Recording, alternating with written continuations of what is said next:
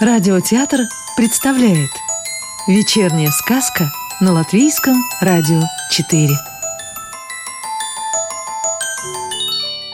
А сегодня послушаем сказки о Старой Риге и другие истории воробья Ричи Станислава Рубинчика Три брата Пока я собирался домой, настала ночь. В лунном свете четко вырисовывались три дома, резко отличающиеся от остальных.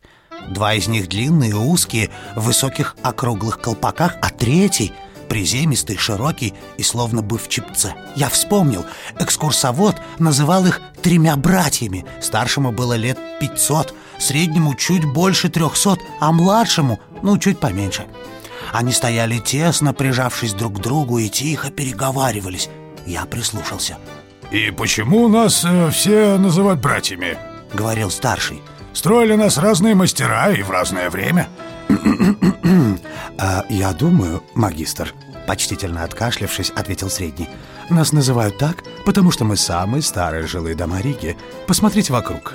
Одна молодежь, Каждому из этих домов от силы лет по сто, а то и вообще пятьдесят. Двадцать. «Мальчишки!» — подтвердил младший брат. «Что они могут рассказать людям? Разве они видели, как по этим улочкам горцевали рыцари или громыхали кареты? Помните, какое это было веселое время?» Тарахтит по ухабам карета, а перед нею на перегонки бегут мальчишки и кричат «Дорогу, дорогу!», чтобы на эту улицу уже никто не заезжал.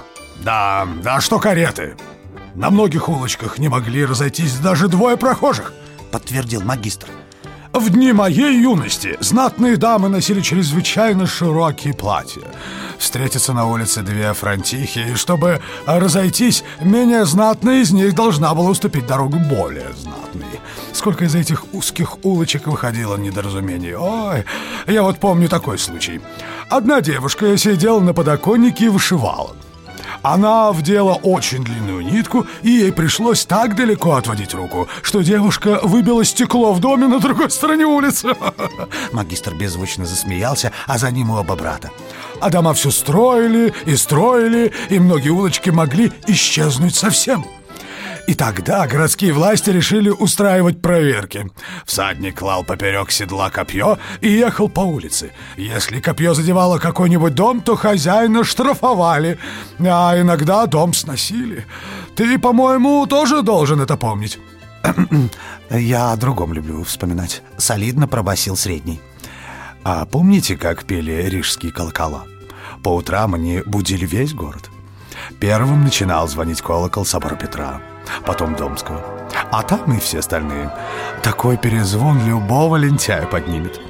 В полдень колокола напоминали об обеде. А когда опускались сумерки, колокольный звон возвещал о конце работы. Закрывались лавки, мастерские, затихала гавань, и все укладывались спать. «Самый знаменитый колокол жил рядом с нами», — подхватил младший брат. «Его называли колоколом бедного грешника».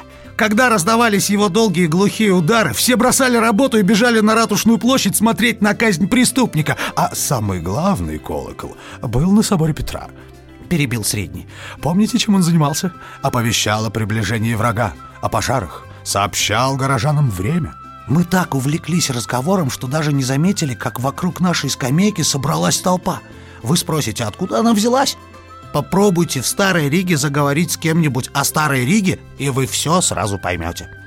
Прямо над нами склонился сухонький старичок в круглой шляпе с бантиком.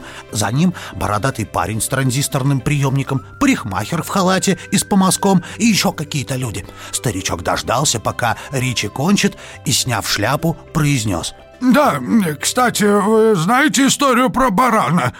«Нет, нет!» – зашумели все вокруг. «А что это за история? Про какого барана?» Старичок откашлялся и начал.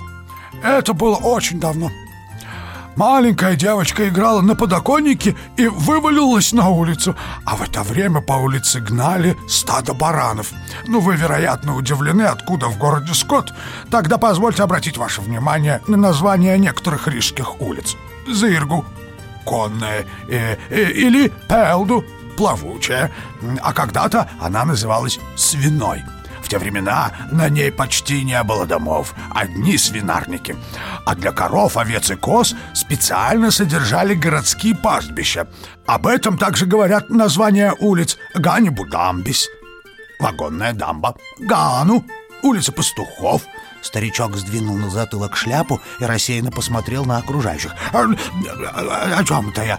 О девочке, о баранах!» Стали на перебой подсказывать слушатели. А, да-да, совершенно верно, о баранах, да-да.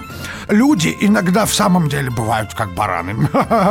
Представляете, что творилось в средние века? Если человек был не такой, как все, а чуточку умнее или образованнее, или не угодил кому-нибудь, его могли обвинить в колдовстве, представляете? Несчастного хватали и тащили на Красную Двину, чтобы проверить, колдун он или нет.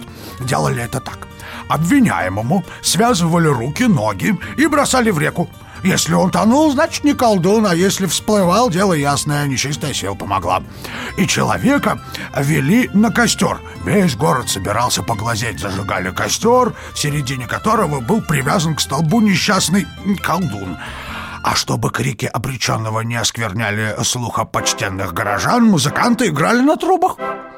Но что же случилось с девочкой-то? Спросил кто-то из слушателей. А, а, а какой девочкой? Той, что играл на детской площадке? Так ничего, решительно ничего. Примечательно совсем другое. Представляете, самая древняя площадь Риги, площадь Альберта, стала сейчас детской площадкой. А еще... Да нет, вы опять не о том Перебил старичка бородатый парень с транзистором. Вы рассказывали о девочке, которая вывалилась из окна. А, а, так, да-да-да, припоминаю, да. Так вот, э, эта девочка упала не на булыжную мостовую, а на барана и не разбилась. Отец ее в память о чудесном спасении дочери украсил свой дом изображением барана. Этот барельеф еще недавно был в Иоанновом подворье. И вот куда-то исчез, представляете? Никуда ваш баран не пропал Бросил небрежно бородатый парень Его сейчас, наверное, реставрируют